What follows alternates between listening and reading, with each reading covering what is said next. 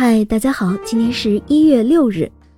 爱看谍战剧的朋友们一定会对那些发出滴答滴答电流声的电报机印象深刻。虽然如今电报机早已被淘汰，但在过去，那绝对是风靡一时的通讯装备，让当时的世界连在了一起。但你知道电报是谁发明的吗？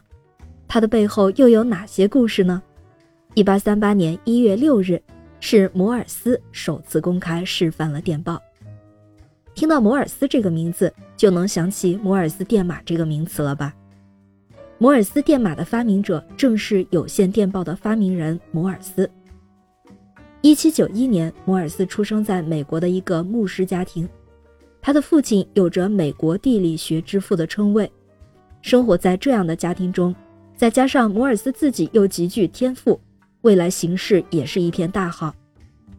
十九岁的摩尔斯考入耶鲁大学，又在毕业后前往英国皇家艺术学院学习了三年的绘画，还受到了当时著名的画家本杰明·韦斯特的指导。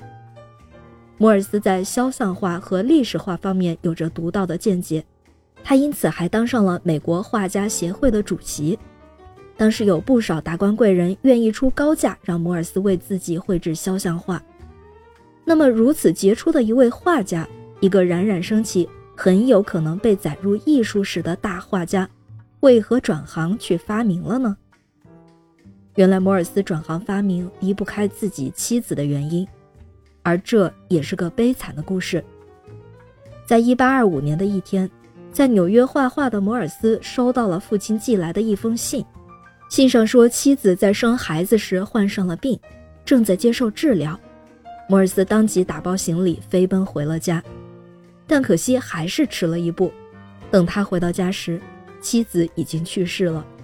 他悲痛万分的同时，也意识到了传统的通讯方式太慢了，就算是快马加鞭，中间仍然耽误了不少的功夫。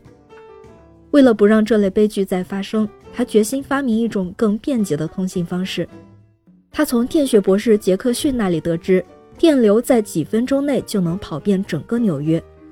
已经四十多岁的摩尔斯毅然放弃了自己辉煌的绘画生涯，转头开始了对电报的研究当中。于是，电报和一套由二十六个英文字母和十个阿拉伯数字组成的摩尔斯密码都随之诞生了。在电报机研发成功后，摩尔斯经过美国国会资助。在华盛顿和巴尔的摩两座城市之间搭起了一条长达六十四公里的线路。只见摩尔斯在华盛顿打下电报后，远在六十四公里的巴尔的摩当即收到。很快，电报时代就袭来了。这种高效的通讯方式使世界第一次被连接了起来。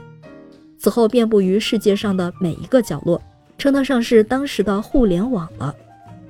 在摩尔斯逝世之后，当今的通讯技术又进一步发展，电视、广播、互联网、5G 等新技术都出现，让人们获取信息更加的便捷无比。虽然摩尔斯创造的电报机和摩尔斯密码已经消失在人们的生活之中，但是不可否认，它在历史之中已经留下了浓墨重彩的一笔。感谢您收听今天的故事，咩咩 Radio 陪伴每一个今天。